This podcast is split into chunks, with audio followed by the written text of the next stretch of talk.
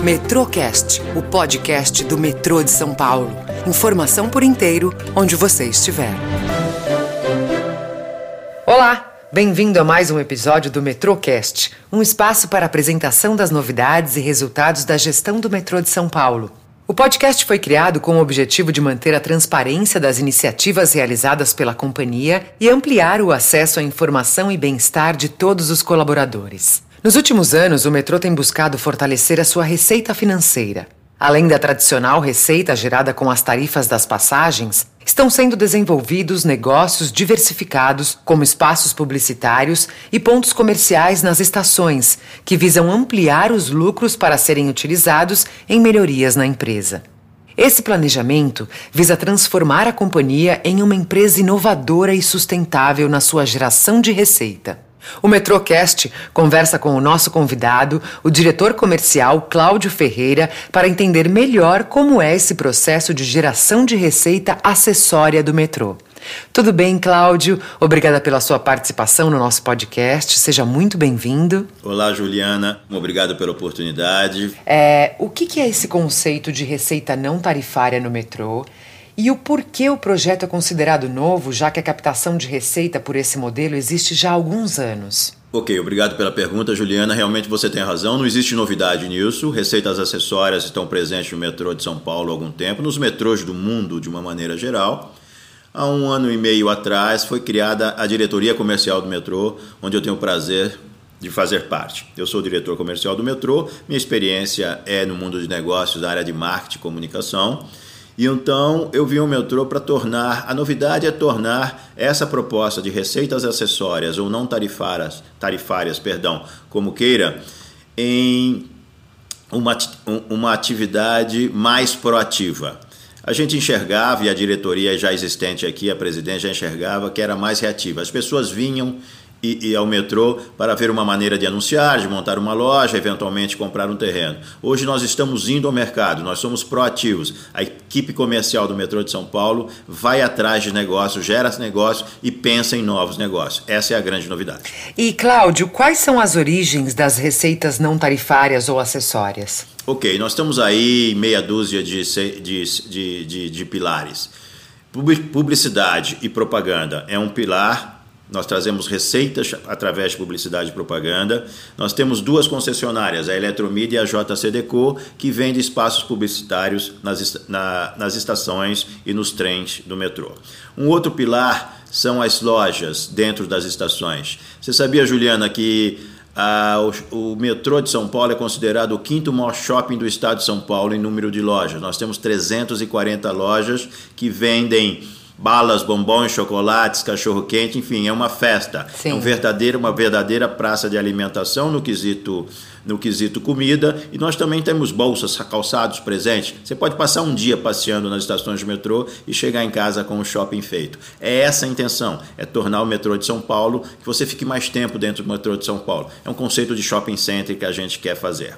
Nós também temos outra outra receita. Eu juro por Deus que eu descobri quando cheguei no metrô, que chama-se terrenos remanescentes.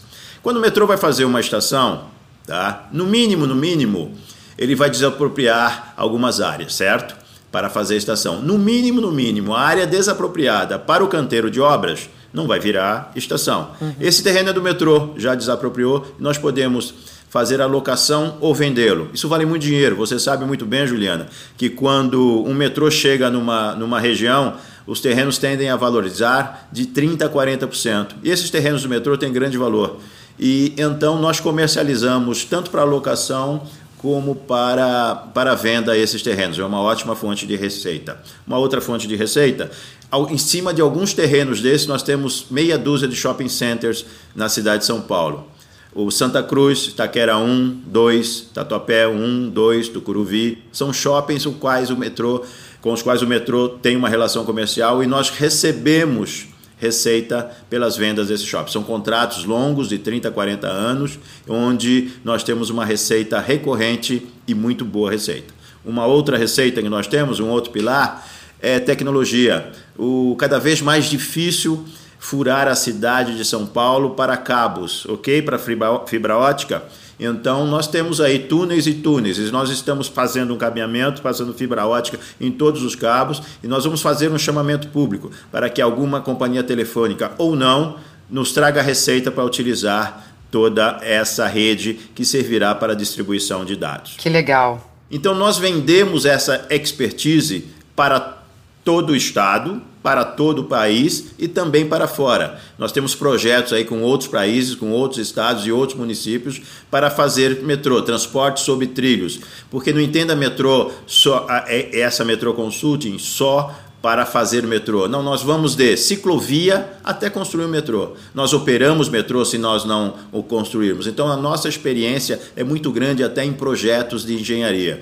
Você sabia, Juliana, que o memorial da América Latina foi construído pela equipe do metrô? Sim, nós fazemos. É o que eu disse. Vai de, de, de, de ciclovia até grandes obras. Essa expertise é nossa e isso custa. E nada melhor do que isso para trazer novas fontes de receita para o metrô de São Paulo. Que bom, tomara, é isso mesmo, vamos ser otimistas. E qual que é o planejamento da sua área para os próximos anos sobre como obter e otimizar as receitas não acessórias?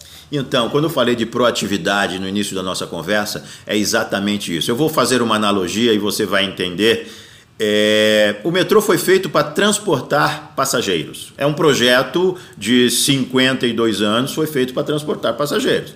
O shopping center Iguatemi foi feito para ter lojas. Se o shopping center Iguatemi resolver transportar passageiros, vai ter uma série de dificuldades. Sim. E o metrô, quando se transforma num shopping center, tem algumas dificuldades como ponto de energia, ponto de água para os lojistas, disposição de espaços, a gente trabalha sobre aquilo que a gente tem. Mas a beleza desse negócio, vendo essas dificuldades, toda e qualquer extensão do metrô de São Paulo que, será, que está sendo planejada daqui para frente, nós já vamos construir, os projetos já são feitos para receber shopping centers, alamedas e servidos com todo o conforto e comodidade para quem trabalha e para quem compra. Nós estamos pensando adiante. Os terrenos a, a, ao lado das estações, que eventualmente serão desapropriados, nós já estamos vendo as vocações das áreas para fazer ali. Por que não um hospital? Por que não uma faculdade? Por que não um, um, um centro de convenções? Então, nós estamos pensando nas próximas linhas já com uma visão de shopping center. Talvez venham ser grandes shopping centers que transportam os passageiros de vez em quando. Que legal. Mas sempre com a mesma qualidade, sempre com a mesma eficiência. Então é isso que a gente está vendo. Nós estamos nos antecipamos, antecipando, desculpe, as oportunidades de negócio. Uma outra coisa, um outro desafio, nós estamos terminando um processo de valorização, valoração do naming writing das nossas estações. Tá? Eu quero deixar todo mundo tranquilo. O, as estações e as linhas do metrô eu sou publicitário, portanto eu não sou louco. Não será, não será um macacão de Fórmula 1, cada estação vai ter um nome, não, tá? Nós vamos aí, nós vamos ter um limite para vender os name rights das estações. O nome original será mantido, será Estação Tatuapé barra alguém, uhum. será Estação Sé barra alguém. Sim. Isso vale muito dinheiro. Veja as arenas esportivas que estão tendo seus nomes comercializados e nós estamos fazendo um trabalho muito minucioso, muito criterioso, quanto vale cada estação. Isso é fonte de receita, uma nova fonte de receita para o metrô de São Paulo e sem dúvida nenhuma, essas estações com nome de anunciantes, coisa que já acontece lá fora, serão pontos turísticos, pontos de encontro. Certeza. E Cláudio, para a gente encerrar aqui o nosso bate-papo, o que, que mais motiva você e a sua equipe nesse projeto? Ah, Juliana, o que mais me motiva e eu consegui passar isso esse um ano e meio para minha equipe é tentar devolver para essa cidade todas as oportunidades que essa cidade me deu profissionalmente e culturalmente. Como é a melhor maneira de, de, de, de, de, de você retribuir? É cuidando melhor da mobilidade urbana.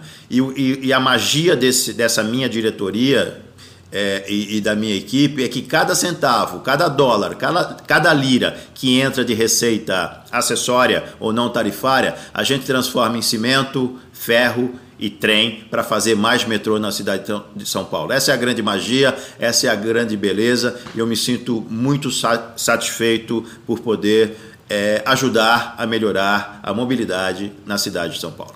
Cláudio, foi um prazer inenarrável conversar com você. Muito obrigada.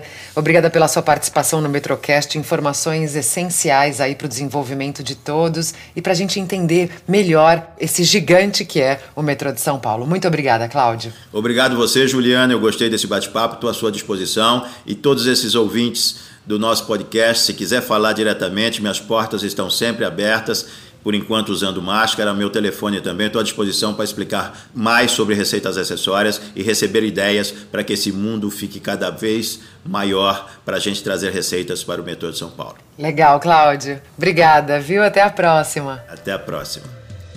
O Metrocast recebeu hoje o diretor comercial Cláudio Ferreira para falar sobre o trabalho e planejamento da receita não tarifária do metrô. Obrigada por aceitar nosso convite, Cláudio. Além do podcast, você também pode acompanhar as novidades do metrô de São Paulo pelo canal do Presidente. Obrigada e até a próxima.